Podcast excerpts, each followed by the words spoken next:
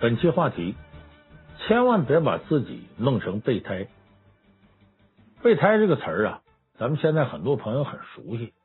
本来呢，它是指啊，呃，在车后边啊或者后备箱里啊放上一个轮胎，万一你那四个轱辘爆胎了呢，拿它换一下。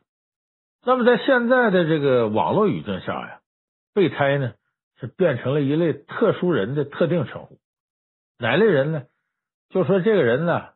呃，一个劲儿的追求另外一位哎异性啊，就甭管是男是女了啊，他一个劲儿追求人家，追求可是追求呢，但是人家那方也没答应他，人两个人呢就在这悬着，就是一种暧昧关系，人家也没说说这咱俩就是恋人，反正你追我呢，呃，我也不怎么拒绝，跟你吃个饭呢，看个电影啊，都很正常，一直到有一天呢，你追求那位啊。找到自个儿真爱了，跟你这恋爱关系啊，就准恋爱关系，很模糊的关系就结束了。那么你就成为那个倒霉的备胎。嘿嘿，现在这备胎是这个意思。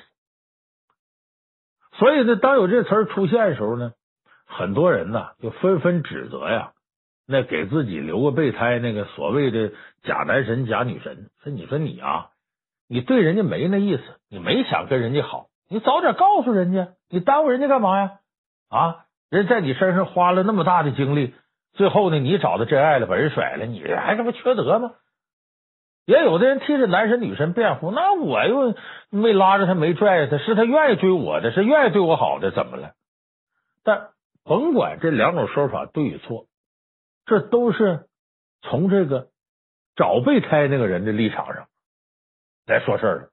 其实备胎现象的发生，我告诉大家，跟找备胎的人都没多大关系，毛病出现在当备胎这个人身上。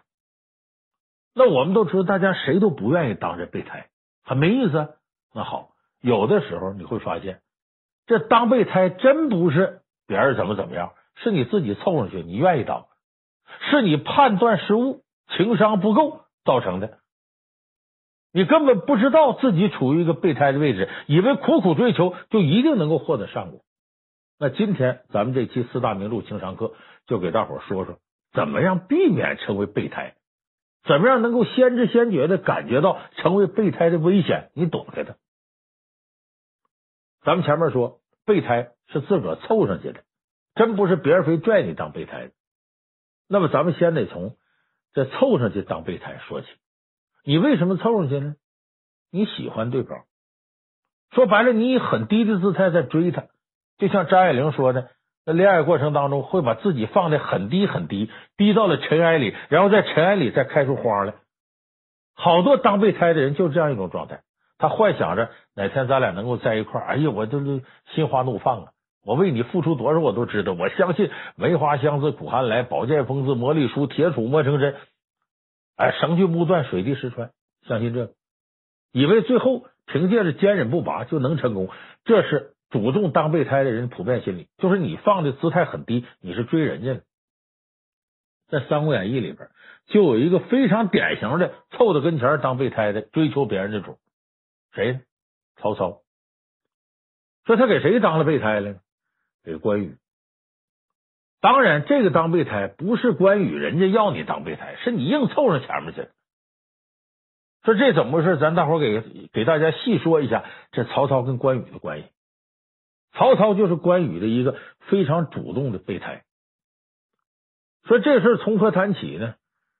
你看曹操对关羽的态度是啥？那就跟这个恋人啊，就是你虽然不怎么喜欢我，但我疯狂的喜欢你，我追你，就这么一个态度。就是曹操在别的那些人面前，往往是居高临下的，唯独在关羽面前，抬着脸追人家关羽。说这咱是翻个《三国演义》，你能看到什么时候开始呢？其实就是温酒斩华雄那时候开始，曹操就喜欢上关羽。哎，这人真了不得啊，厉害，忠义千秋，文武双全，没见过这么完美的武将。所以曹操那时候就像谈恋爱一样，就喜欢上关羽了。他就想，这样的猛将，我要收入帐中，那是我曹孟德多大个福分呢？所以他那时候在关羽面前，其实你看着他地位比关羽高很多。那关羽不过一武夫，而曹操你看什么样？那大不相同。包括后来已经成丞相了，但是他在关羽面前他位置低。所以关羽在曹操这跟他手下其他的人完全不同。怎么不同呢？曹操对其他的人也是礼贤下士，没有问题。可是我在你面前的低姿态呢，其实是隐含着我比你高。我往下压低我自个儿，那你得给我面子吧？那我是有谋略的，有策略的。你看，他收张辽、张文远，张辽是吕布的手底下，最后呢，跟吕布一块被曹操白门楼都给抓了。吕布在那求饶，张辽上来梗着脖子骂吕布：“匹夫，死则死耳，求什么饶？”曹操说他的时候，拔出剑来了，要杀他。张辽脖子一梗：“你来呀，你来。”我怕死不是张文远，旁边人关羽求情啊，这些刘备啊求情。曹操一看，哎呀，不杀了，还把袍子脱下给披上了。这是以这种低姿态征服了张文远。张文远被这个曹操的人格魅力所折服，这是归顺的。就是你看礼贤下士，我放低姿态放低姿态，但是放低姿态当中意思是我可比你高多了。说白了，我给你脸了。这样的事很多呀。你包括曹操收服其他人，也经常用这办法。包括官渡之战，许攸来找他，来找这老同学。曹操假装高兴的鞋都没穿，光脚就出来了。就你看我这么大腕，我这身份，我光着脚出来，我求贤若渴，就是低姿态下隐含着一种居高临下的东西。包括宛城的张绣，呃，把他的儿子还有大将典韦都给弄死了。曹操不计前嫌，还收留你。说白了，别看我放低身段，我是高姿态，可是，在关羽面前完全就变了，他变成了真正的低姿态，就低到尘埃里，我在追求你。所以后来把这关公都给围住了，关羽带两位皇嫂走投无路了。这时候曹操派张辽，你俩关系不错吗？当初他帮过你，你求他去，你看什么情况？这才有屯土山关公约三事。这三世约的太狠了。第一个，降汉不降曹；第二个，你得善待我两位皇嫂；第三呢，我归顺你是归顺你，一旦我知道我大哥在哪儿，我马上得去找他，你不能拦着我。这三条，曹操一听啊，捻须微笑啊，哈哈哈哈，降汉不降曹，这都扯淡。我既是汉，汉即是我，降汉即降曹，降曹即降汉，有什么区别？OK，没问题。第二条。照顾他俩皇嫂，哎呀，曹操这人呢，最喜欢少妇，喜欢别人媳妇儿，本来就有怜香惜玉之心，照顾他俩皇嫂，添两副碗筷的事，打发几个丫鬟是 OK 没问题。第三个，曹操也犯合计啊，你侄你大哥在哪儿，你去找他去，我不白养你了吗？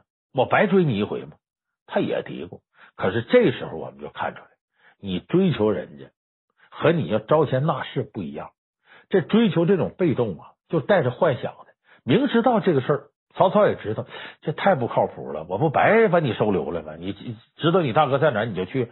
可是他有一种幻想，就觉得我呀，天天我要对你好，我不信你不归顺我。就像追求一个人似的，我就对你好，就对你好，不信你最后不跟我在一起。所以这时候曹操出现了判断失误，以为凭借自己这个能力就能够把关羽留下。说白了，这时候。他就盯着关羽，迷失了自己，已经丧失了判断力了。所以后来的事儿，咱就看顺理成章了，也是追求人的一种心态。比方说，一个男孩追一个女孩，最后追成了，这男孩说：“我这是癞蛤蟆吃了天鹅肉了，我怎么能配得上她呢？她怎么能看上我呢？哎呦，我可不能让他将来后悔，我一定要加倍对他好，我往死了对他好。”曹操把关羽留下来，就是这样一个心态。就想我一个劲儿对你关羽好，把你感化了。所以自打关羽呢归顺曹操之后呢，你看曹操对关羽那比对其他武将好多了。那些武将都嫉妒，这丞相怎么了？疯了？你看对关羽，上马赠金，下马赠银，三十一小宴，五十一大宴，金钱美女送了无数，就想感动关羽。到什么程度？自己上来盘肉，哎呀，这肉做的真香！哎呀，君侯还没有吃呢，来，赶紧打包给关羽送过去。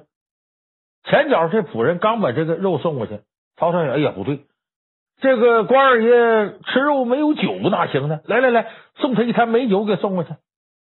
说白了，就就差伺候他饮食起居了，就能细致到这个程度。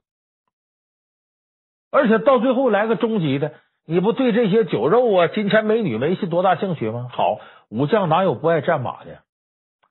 吕布那儿白眉楼给弄死了，留下一赤兔马呀。这宝马得送给英雄啊，送给关羽。这关羽是真感动，因为赤兔马那真是说白了大宝贝，这是。关羽一看这马，乐的都不行了，给曹操施礼，谢丞相啊，我是真喜欢这马，丞相对我的大恩，我该如何得报啊？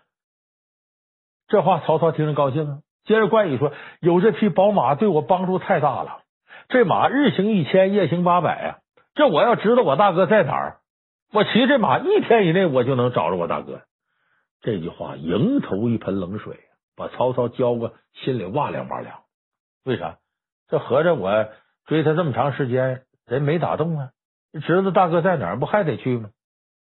说白了，曹操这时候也明白这个道理，可是执迷不悟，他还没醒悟。他走到另一个误区。既然他这么琢磨他大哥，要刘备死了，是不是他就绝了这念头了呢？所以他想了一招毒招。跟袁绍开仗的时候，他心里知道刘备在袁绍呢，他故意派关羽上阵的，斩了袁绍手底下两员大将颜良、文丑。这两位呢都河北名将。说关羽杀他俩呢，说真就是功夫高到那儿去吗？不见得。关羽有个强项，马快刀狠，何况还骑着赤兔马，他速度比颜良、文丑强。而且两军作战呢，人家大将一般都是勒马横枪来一句。来将通明，关羽呢没有报名号的习惯。为什么？咱们前面给大伙说过，关羽他也不姓关，他在山西是个杀人犯。他为什么脸涂成那么红呢？那不是你说哪你哪见着人脸红，天生就面如重枣啊？说白了，那跟化妆啊、易容啊、整容都有关系。把自己脸弄得这样，谁认不出来了？他原来姓什么叫什么，没人知道了。他通缉犯呢，杀了人了。所以说，末将通明，他也不习惯说。你看，过去以后成名了，某家关羽关云长。他一开始那功夫一问这个，他报不上名号来，心里头有鬼。所以你说什么来将通明，哪有那功夫？嘁里呱嚓过来，举刀就砍。对方一看不按常理出牌，一没留神，咔嚓一刀，连肩带背，哎，削肩带背就把颜良、文丑给杀了。所以这关公杀了颜良、文丑呢，他是呢曹操的一个主意。说那边都认识关公啊，原来十八路诸侯讨董卓的时候，袁绍认识他。合着你刘备在我这儿，你弟弟把我两员大将杀了，这叫什么事儿？其实曹操是想挑唆袁绍杀刘备。结果这个事儿呢，被关公还知道了。关公一听刘备在那儿，那等都不等，心里说：“你曹操，你这么对我，我也明白。哎，我管怎么的，我替你杀了颜良、文丑啊，你人情我报啊。所以绑黄草，千里走单骑。”过五关斩六将，河北寻雄。曹操这弄个竹篮打水一场空，这这就我说，曹操是主动给关羽当备胎。他的毛病在哪儿呢？他根本对这个形势判断出现了失误，他以为凭借自己下功夫就能把关羽收的人，没想到最后竹篮打水一场空。有的人说：“老梁，你说这也不对呀。”后来又有丰厚的回报啊，华容道没有关公放的，曹操就完完了。这多大一个回报啊！你怎么能说曹操当备胎当的冤呢？我告诉大家，这时候他不留关羽，杀了关羽，刘备的势力可能就此就完蛋了，就弄不起来了。弄不起来，哪还有孙刘两家联合火烧赤壁，最后在华容道把曹操弄成那德行？后边这可能就不会发生。这是一环扣一环的，所以在关羽面前，曹操这个备胎当的确实冤。说他为什么冤？刚才我说第一个。判断这个事情没判断明白，以为凭自己能力，凭自己一番苦心能留下关羽。第二个，这是这里边非常重要的一个关窍，就是曹操以为自己了解关羽，其实他不了解，他根本不知道关公真正需要的是什么。人家关公渴了，他给递上碗饭；人家关公饿了，他给拿瓶饮料上来。完顶这事儿，你看。在这个曹操这和在刘备这其实不一样，刘备没给关羽什么好处，关羽跟着刘备净遭罪了，打仗啊干嘛呀？都是些劳苦的事儿，跟着曹操反而相符了。可是为什么关羽毅然决然的弃曹操奔刘备？除了咱说关二爷结拜了是忠义以外，很主要一点，他认为刘备能满足他的需求，他在刘备这能实现个人价值，而曹操这不行。有人说，那曹操比刘备势力大多了，为什么不行呢？咱细细给大伙分析一下。你看曹操给关羽什么呢？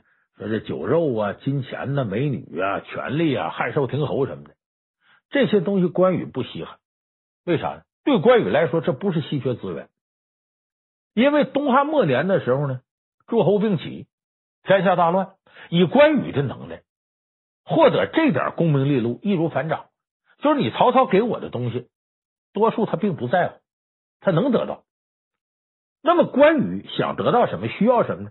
他要建功立业，洗脱自己以前杀人犯那个罪名。我这本身孔武有力，我是个英雄，我要让天下人都看到我，我要建功立业。而这一点，他在曹操这很难实现。为什么呢？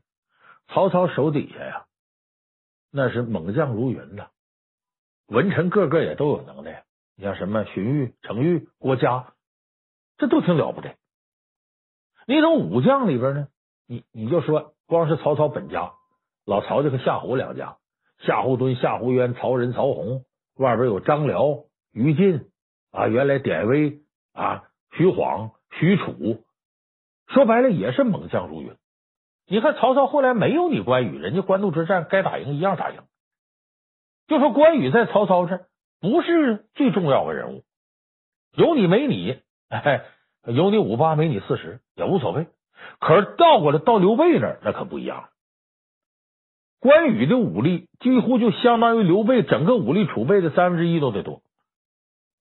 所以在这个时候。关羽在刘备那能发挥最大的作用，刘备是真需要他，人有时候很需要这种啊被需要的感觉。而在曹操这儿呢，关羽说白了是个纪念品，是个收藏品，精品，但是仅供收藏使用，不是说我完全指着你建功立业。所以这点呢，关羽很清楚，只有在刘备那儿自己能够得到最大限度的发挥。那是拳打脚踢的发挥自己作用，有可能实现自己的千古英雄梦想。但是在曹操这儿，曹操总把他雪藏，更别说还对他不是完全的信任啊！就说白了，拿他当个宠物，关公这心里很不愿意。再有一点呢，他跟着刘备呀，他也不欠刘备什么的。你说我大哥对我好，我也对你好，心安理得，心里头很平静，充满着成就感和自豪感。你看，在刘备那。关公一眯丹凤眼，一捋着五柳长髯，骄傲威风。在曹操这不行，一开始寸功未立，可曹操每天对他那么好，给他这给他那个，连赤兔马都给他了。你不知道把关羽都愁坏了。为啥呢？我以前说过，大恩如大仇，就人家给了你那么多的恩典，你没法回报人家。说受人滴水之恩，当涌泉相报。别说涌泉，我滴水都报不了。这人心里不好受，就好比呢，你借人钱，完了还不上，你还不上，你见人是不是就低人一头？低人一头一见总低人一头的时间长，你就不愿意见他，你都想跑。甚至呢，有的那阴暗的心里的人说说你死了才好呢，恨着债主的，就这个道理。你对他恩越大，有时候反而仇越大。所以有一次张辽呢拜访关羽，一看关羽瘦了，哎，君侯啊，这可不对呀。你每天这个丞相给你好酒好肉，你应该吃胖了，又闲着没啥事，你怎么是瘦了呢？关羽说：“你是不知道，文远兄啊，丞相对我这么好，我没什么可以回报他的呀，我一天这心理压力老大了，长吁短叹的，我是吃也吃不下，睡也睡不好，我怎么办呢？你看关羽，华佗给他刮骨疗毒的时候，不打麻药一声不吭，这么硬汉，让这事儿给折磨的，瘦了十几斤，什么问题？心理压力大。”就是曹操虽然对他好，可是不知道他真正想要什么，也没法满足他真正的心理需求。所以关羽河北寻兄一知道自己哥哥，马上扭头就走。曹操这留不住，这说明什么？曹操这主动当备胎，第一个形势判断不明，以为自己铁杵磨成针；第二个不知道关羽真正的需求是什么，完全从自己的角度想，我就给予给予给予，你给的都是你认为能给出的，你认为他需要，其实不是人家关羽真正需要的。所以这当备胎呀，主要原因在自己，自己判断不明，自己不了解对方的需求。真正高明的是什么？我知道你的需求，我甚至让你在我面前有强烈的成就感和存在感，这很容易就把你拿下。你看，我再举个例子，这是比较成功的例子了。这里头也有失败的备胎，这失败备胎谁呢？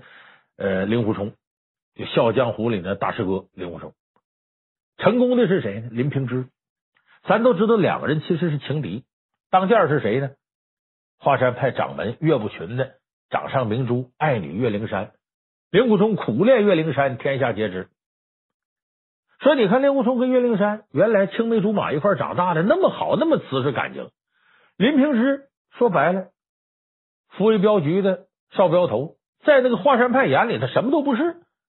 这么个小子，人品也不行，武功也不行。结果进来了之后呢，一下就把岳灵珊撬走了，而且这孩子还是个负能量爆棚的人，全家都让人家这个呃于沧海他们谁给灭门了。你想想，要说论论比较，处处都不如令狐冲。为什么令狐冲成了岳灵珊的备胎给拿下了？林平之成功呢？就是我刚才说的，林平之了解岳灵珊的需要，而令狐冲不了解。令狐冲跟岳灵珊两个人呢，青梅竹马一块长大。这个令狐冲比岳灵珊大，一直拿岳灵珊当个小妹妹呵护，处处我照顾你。可是他就没有想到，岳灵珊并不需要人照顾。人爸爸华山派掌门岳不群，母亲那是玉女宁荣泽，那也是一代侠女，说白了很强势。岳灵珊也有野心。你像后来他在五岳剑派比武大会上对待莫大先生，莫大先生功夫比他高，但莫大先生下不了狠心对他下杀手，他就直接把莫大先生击败。说白了，这丫头特别好胜，那特别好胜，长期被大师兄呵护，他也想拔个份啊。可是跟大师兄比武呢，打不过令狐冲，那空手都能夺他剑。后来令狐冲在四过崖上跟岳灵珊有次交手，也不怎么脑袋里有好胜之心，想起。那个四过崖后边那个呃魔教十长老破这个五岳剑派剑法，使了一招，把岳灵珊剑给弄山谷，岳灵珊马上就跟他翻脸了。为啥呢？好胜啊！在你大师哥面前，我永远是被呵护的小师妹，这是他心里得不到满足的一个重要层面。哎，好，就在这时候，林平之来了。虽然这小林子说一口福建话，这帮人也不大能听懂，而且也是个负能量爆棚的人，呃，武功也不怎么高。哎。他满足了岳灵珊争强好胜的。你想华山派进门的这些人，岳灵珊是小师妹，她岁数小啊。前面你令狐冲不说了，这二十个劳德诺都六十多岁了，往下又什么梁发、施代子，又陆大有的这些，哪都比他大。所以他在这些人面前呢，拔不了份小师妹嘛。正好林平之，林平之虽然比他大，但是入门晚。人家林平之很聪明啊。我虽然大，我还是管你叫师姐，你是我师姐。这师姐一叫，岳灵珊心花怒放，可算我自己拔份这感觉找到了。我有个师弟。接下来，林平之武功本来就低微，跟岳灵珊比试华山剑法，那哪有岳灵珊好啊？一打就败，不像令狐冲一打就赢。这一败，你知道这林平之说：“哎呀，师姐功夫真高，没见比你更厉害的。”岳灵珊心花怒放，我就喜欢你这没见过世面的样子。哎。满足了他的虚荣心，满足了他的好胜心，所以两个人时间待长了，变成了什么呢？岳灵珊一见令狐冲，没法挖份啊，一天又一天离他远了。一见林平之在你面前找到存在感、满足感了，他就愿意跟林平之在一块待着。你想想，这个青年男女要愿意跟你在一块待，时间长了，那不出事都怪他。所以林平之跟岳灵珊好上了，一点都不奇怪。这就是我说的。林平之知道岳灵珊想要什么，而令狐冲不知道。所以，我们今天给大伙说的，你有时候当了备胎，你怨谁呀？别怨别人，怨自个儿。你自个儿愿意往上凑。怎么避免当备胎呢？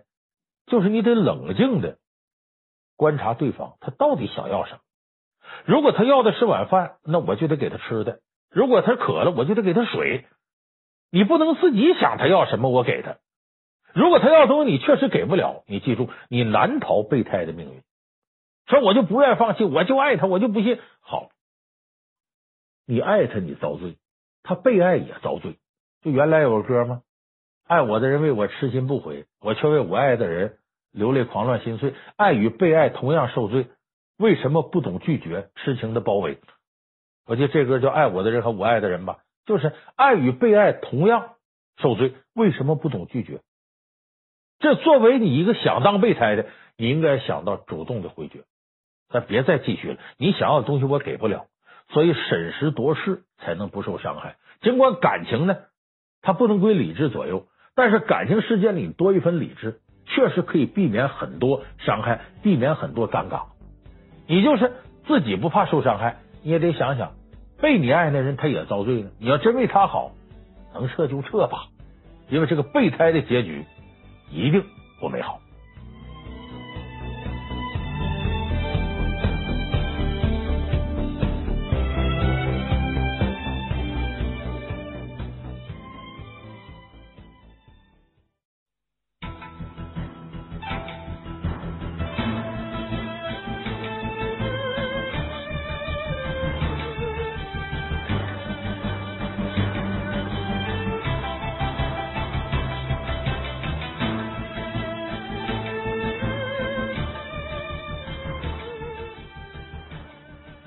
本期话题：帮人为啥帮成仇？在我们传统文化里啊，有这么句话，叫“有恩报恩，有仇报仇”。大丈夫恩怨分明。那么四大名著呢，里边也有很多关于啊有恩报恩、有仇报仇的事儿。但是这里边呢，也有不少恩将仇报的事儿。那么给大家留下深刻印象的呢，往往是这些恩将仇报的事儿。他为什么呢？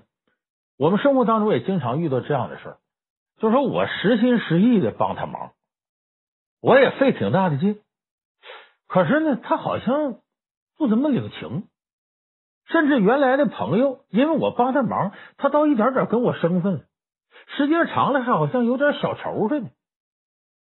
这你说我招谁惹谁了？我认认真真帮他忙，尽到做朋友义务了，这什么原因造成的呢？其实大家呀，对恩将仇报，往往都有些刻骨铭心的体会。因为谁在社会上呢，都得交朋友。人可以没亲戚，他不能没朋友。一有朋友，你帮我，我帮你，那就是家常便饭。但可不是每一次帮忙啊，都有好的结果。一旦结果不太好，大家都会产生你怎么会恩将仇报？所以这个事儿往往呢，能够成为啊。情商过程当中的一个痛点，你看最近有一个社会新闻，就很能体现大家这种心理。就是在二零一六年呢，日本发生那个凶杀案，突然在今年呢火起来了。很多朋友都知道，就呃江歌遇害那个案件。其实这个案件很明了，凶手也很快抓住了，整个作案过程也很明晰。这时候江歌呢，呃收留了自己一个朋友叫刘鑫。这个刘鑫的前男友呢，找他麻烦，结果这江哥呢从中间呢给劝这事儿，呃，他这前男友把一腔怨恨发泄到他身上，把他给捅死了，就这么个事儿。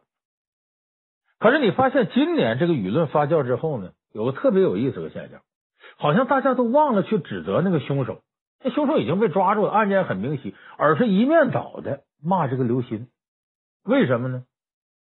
虽然说现在这个案件有很多的细节没有披露出来，但是在舆论当中形成了这样的一个局面，就是披露的更多信息是关于刘鑫在这个案件发生之后呢，也没有去慰问死者江歌的母亲，呃，也没有说呢主动的跟人家人联系，甚至说你要是再披露我的一些情况，我就不出庭指证，我就不给你当证人了。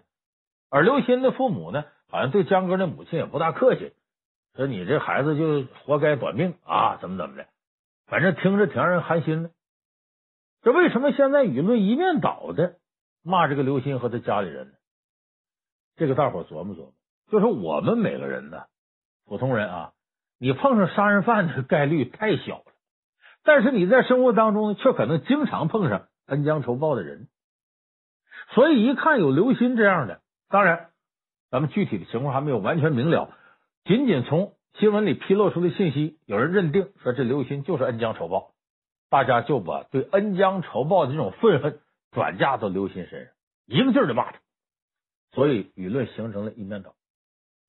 那么这个事儿确实是我们的一个痛点，就是我们呢愿意帮人帮朋友，帮来帮去没帮出好来，自己费挺大劲还帮出仇来了。那么这个事情是什么原因？该怎么解决？我告诉大家，帮出仇来。一半原因固然是你帮那个人有问题，还有另一半的原因在我们自己，就帮人忙这个人他有问题。咱们这一期节目和下一期节目连续用两期的篇幅给大家解决这个问题，就是我们怎样做才能够做得完美一点？帮人忙怎么样不帮出仇来？一旦帮出仇，你得分析他的原因是什么。咱们这期节目先给大伙分析帮人帮成仇的原因是什么。具体总结起来呢，其实就是四个方面事儿，咱管它叫三不够一大。什么叫三不够一大呢？之所以你帮人帮成仇，第一因为自己不够强，第二是别人不够好，第三是交情不够深，这叫三不够。最后一大呢，这这事情有点大，你俩接不住，承受不了。有人说这什么意思呢？好，咱把它揉碎了给大伙说一下啊。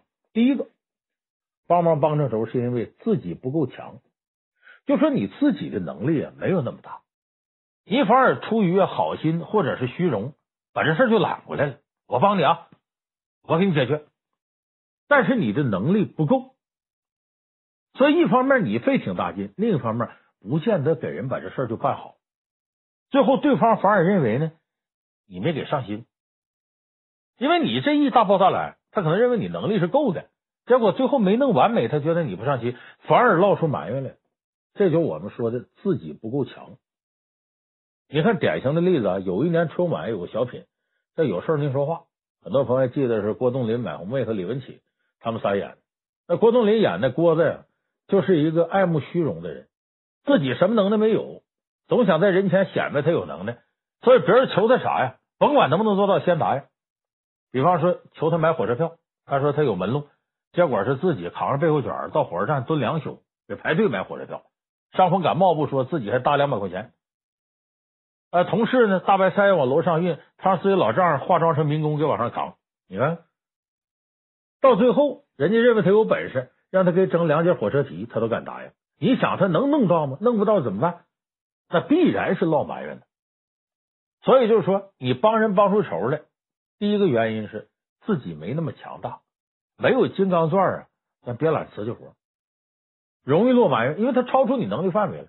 还有一点呢，即使是你能够把这事帮忙帮下来，但是，你付出了非常多的努力，这人心里都有一种补偿心理，说我帮你费了这么大劲，那就希望能够有点回报啊，来弥补这种落差。可是对方呢，认为你很容易，这事就做到了。他不觉得你费多大劲，所以他给你的回报呢，可能也就没那么大，你就不平衡了。你不平衡一表出来，对方一看这么点事儿，你举手之劳，你怎么还向我要情又干什么？哎呀，你这个人呐，施恩忘报，也不是啥好东西。时间长了，他对你有怨气了，这也容易帮人帮出仇来。所以我们说，帮人帮成仇，第一点大家记住，自己不够强。你要没那么强大，不是轻而易举摆平一些事儿啊。这帮忙你真得谨慎。别硬逞能，别出于哥们交情啊，热血上脑，一冲动就接下来。所以避免在自己不太强的情况下，哎，就大包大揽。所以第一条，自己不够强；第二条呢，对方不够好。就说你帮那个人，他是有问题的，这个人的人性或者一些习惯，他有问题。比方我们生活当中就有这类人，你看看你家里亲属或者你朋友里，总有这样的人。就你怎么帮他，他也不念你个好，他觉得你应该的。而且呢，你就是再帮他忙，到他为了自己利益说该坑你坑你，该琢磨你琢磨你。你想想，你身边有没有这样人？一定有。所以这样人就是我们说农夫和蛇里那蛇。哎，你轻易啊别伸手帮他，你帮来帮去，没准他。顺着跟你熟这趟线爬上来害你呢，这都有可能。咱们看三国里头有个典型的这样一个人，吕布。吕布大家都知道人品不怎么样，为什么呢？一开始你看打仗，张飞见着吕布，立马横枪，带三姓家奴修改，燕人张翼德在此。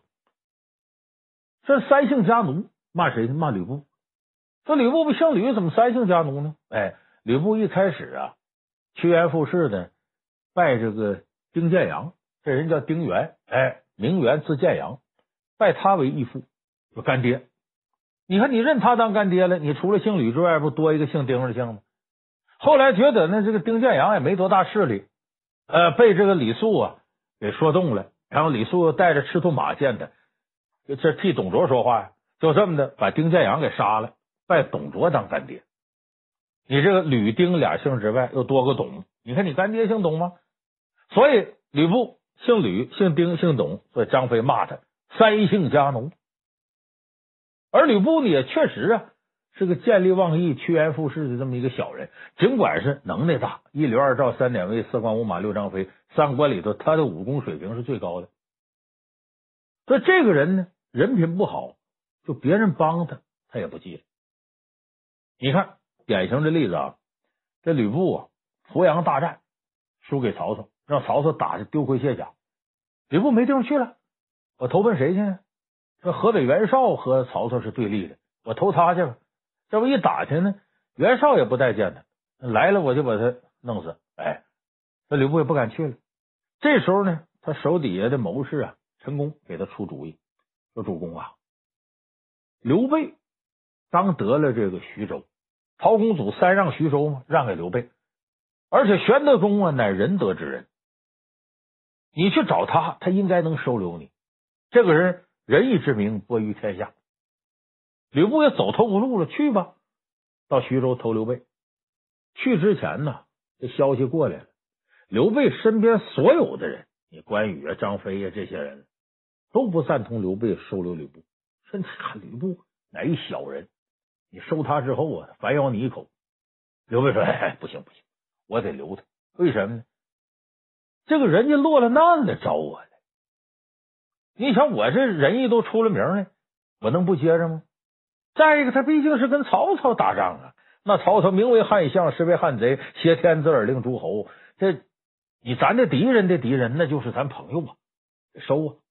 可这么的，刘备力排众议，把吕布留下了。”啊，说你这徐州这儿驻兵费劲，哎，你就旁边有个小城叫下邳，你住在那儿。吕布就屯兵下邳。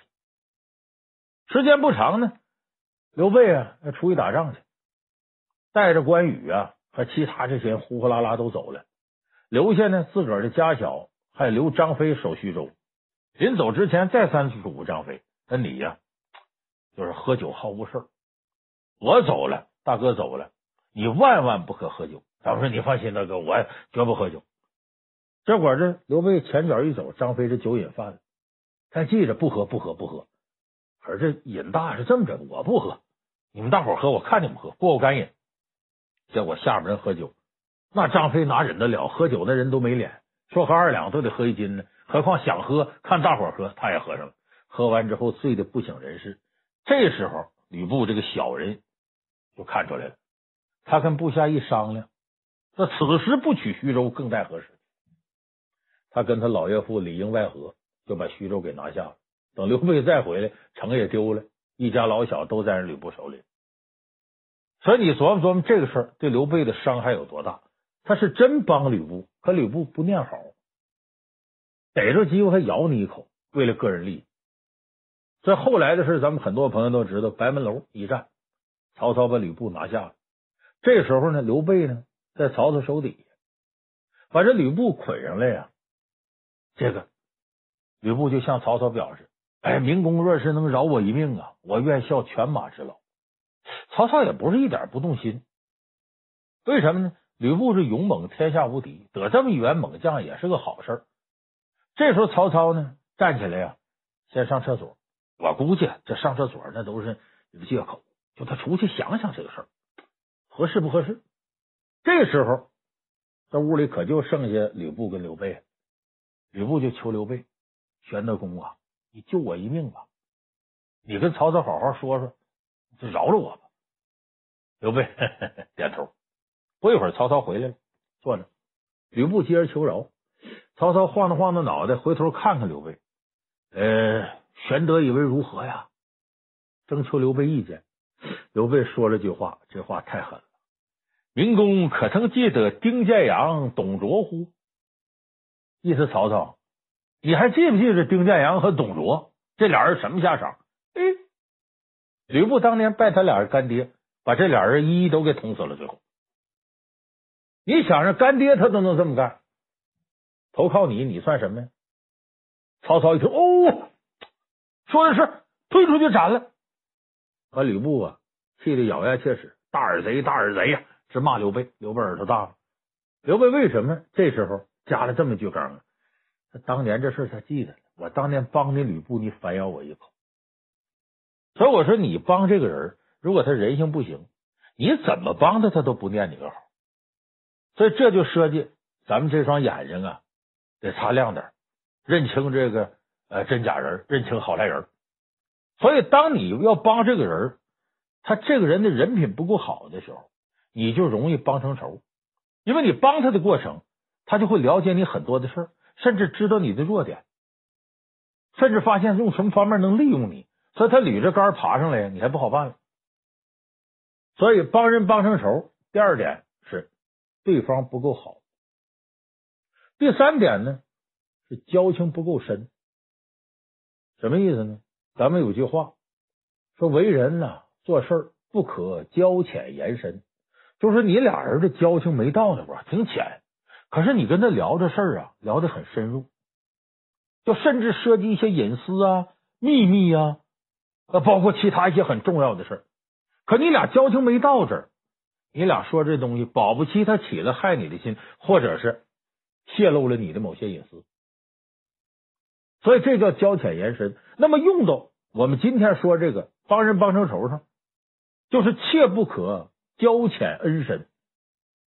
就咱俩的交情挺浅，可是我帮你忙帮的挺深，帮的挺大，这不行。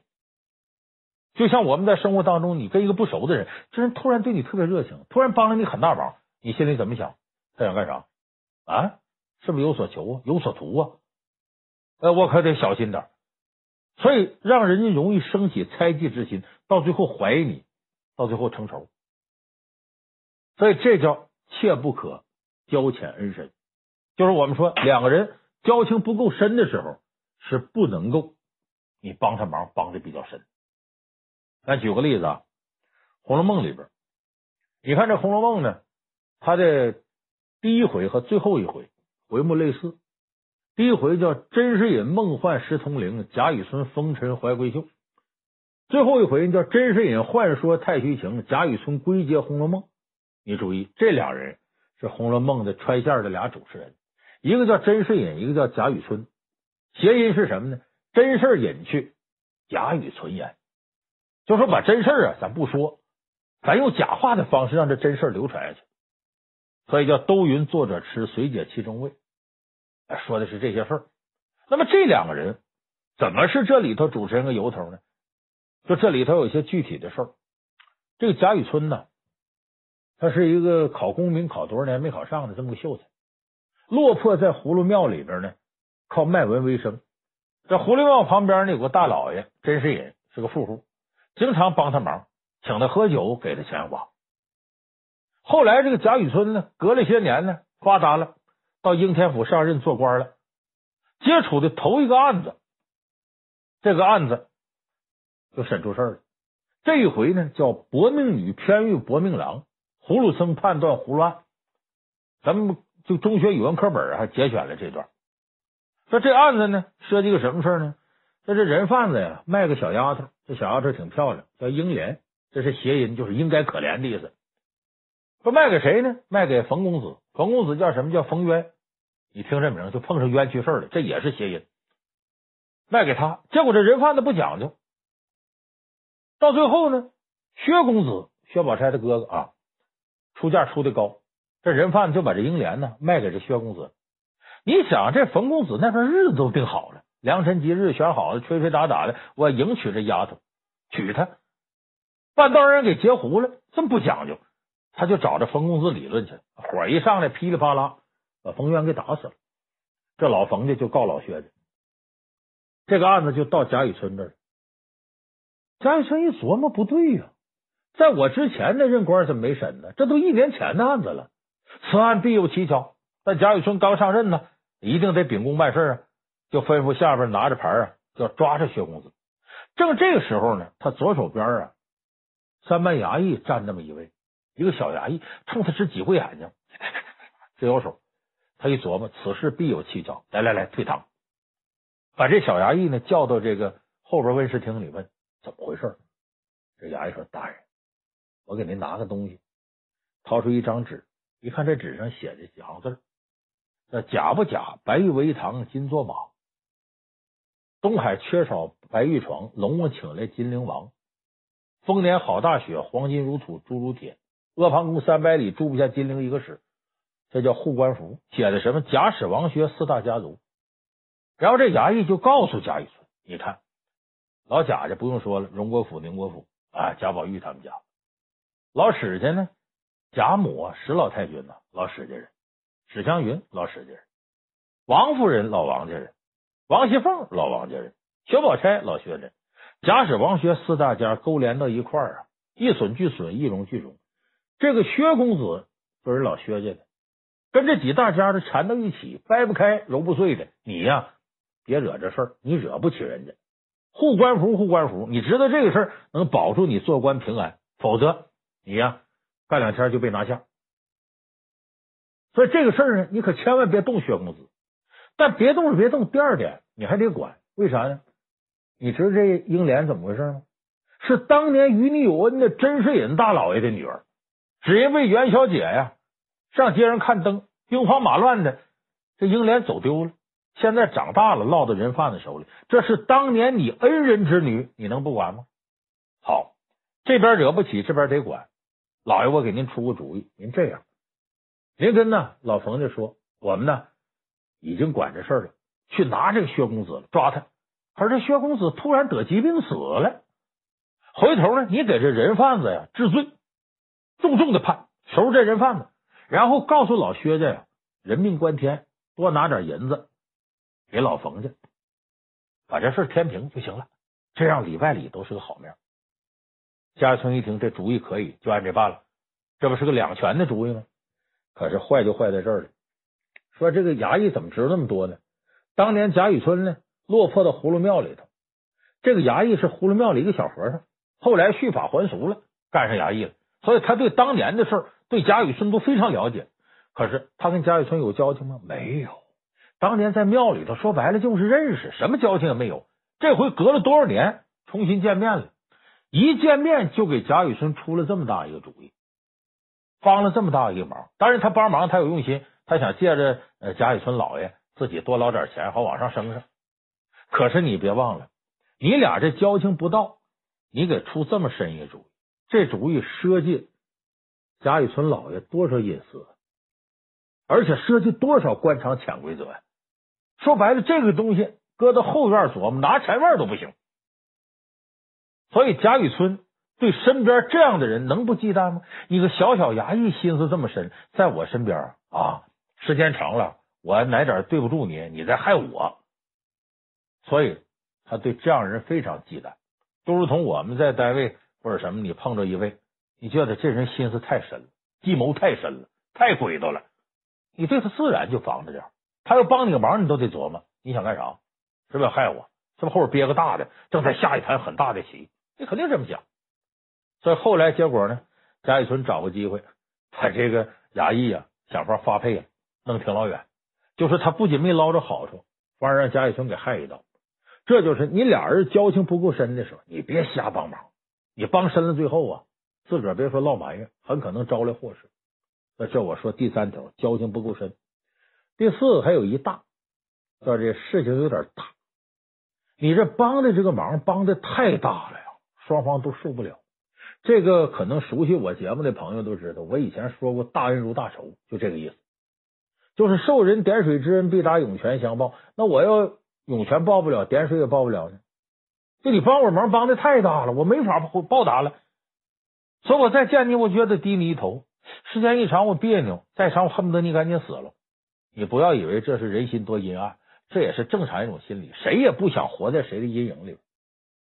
所以要这事儿太大了，你也得掂量掂量，别人家报答都无从报答，你给人带来心理压力也大。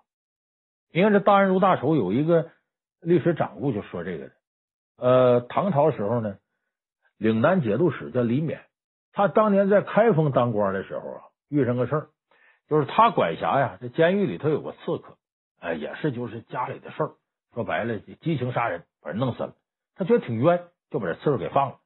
他要不放这刺客，这刺客必被杀头。所以隔了些年呢，在河北啊，他碰上这刺客，这刺客乐坏了，大恩人呢，当年没你我我我完了，我现在过得挺好，我开好几家绸缎铺呢。来来来，我请你喝酒，我叫在家里吃饭。他媳妇也是炒了十好几个菜，俩人喝。喝完之后呢，这李勉就在他家住了。两口子这边就商量，说我这个大恩人来了，这回也见着了，咱得报恩呢。怎么报？他媳妇说：“咱家不卖布吗？咱给他点布绸缎，说给他一千匹怎么样？哎，不够，我这命比一千匹布值钱多了。那两千匹，两千匹换我命我也不干呢。哎呀，那咱家就这点存性了，就都给他也不够报这恩呢，怎么办呢？他媳妇眼珠一转，报不了恩，那就只有用他的命报恩。你把他这人咔嚓，这事就了。”这刺客也不怎么想的，嗯，对。这会儿呢，他家有个老仆人给他送水，在门外听着了。这仆人可气坏了，这什么人呢？这是人当年救你一命，你报不了恩，你你要杀人家，连夜把这事儿啊告诉给李勉，给他晃他醒了。你赶紧跑吧，李勉跑了。他那两口商量，第二天要毒死你的，就这么个大恩如大仇的事。其实你听起来跟天方夜谭似的。在现实当中可有这样的事就是一个人报恩报不了了，恩太大，给压抬不起头来了，他反而恨你。所以中国古时候有些聪明人呢，我对你有好处，我躲你。人家都说避祸，我避恩，我不见你，不给你心理压力。所以我们在生活当中，如果这个事儿太大了，你就得考虑考虑，万一人家报答不起你怎么办？你还跟他抬头不见低头见，怎么弄这事？其实你想想，咱们这期节目开头时候说这个江歌刘鑫这案子，不也是这忙帮的太大了吗？就是他那前男友气势汹汹找他，你保护他，给他锁屋里头了。江哥跟他理论上了。当然，他帮的时候没想到，说这恩得有多大。人都说奸生人命，赌生贼，男女的事是最容易出人命的。这前男友一冲动，掏出刀来，我找不着他，我就逮着你吧，给他给捅死了。所以，其实这个事儿来讲，这事儿有点太大了，出了人命了。这刘鑫一想，我这我怎么报这恩呢？太大了，我怎么面对江歌的母亲呢？所以他产生了逃避的想法，我躲，这也是人之常情。躲着躲着，这江哥他母亲还一劲儿要见他，难免就生出些冲突，这就生出仇来了。其实我们要把江歌刘鑫这事捋一捋呢，咱今天说这四点呢，这三不够一大呀，他全占了。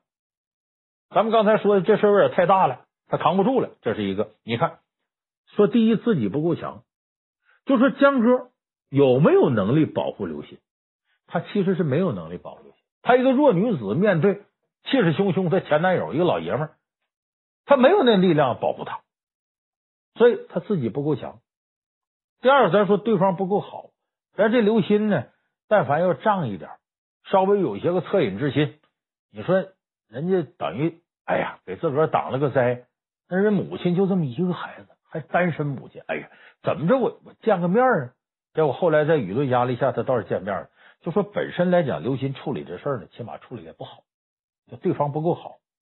第三个交情不够深，这两个人可不是什么发小啊，不是什么闺蜜啊，就后来认识了。就一开始时候，这。江哥还不太想收留刘鑫，说白了没那么深交情，没那么深交情，你给他整家里门一关，还有我我我我保护你，我跟你男友理论，这有点帮忙，就有点帮的深了，帮的深了就容易掉进去。所以你细琢磨琢磨，江哥刘鑫这事儿呢，也是自己不够强，对方不够好，交情不够深，事情还有点大，就这一大三不够啊，但这个事儿就占全了。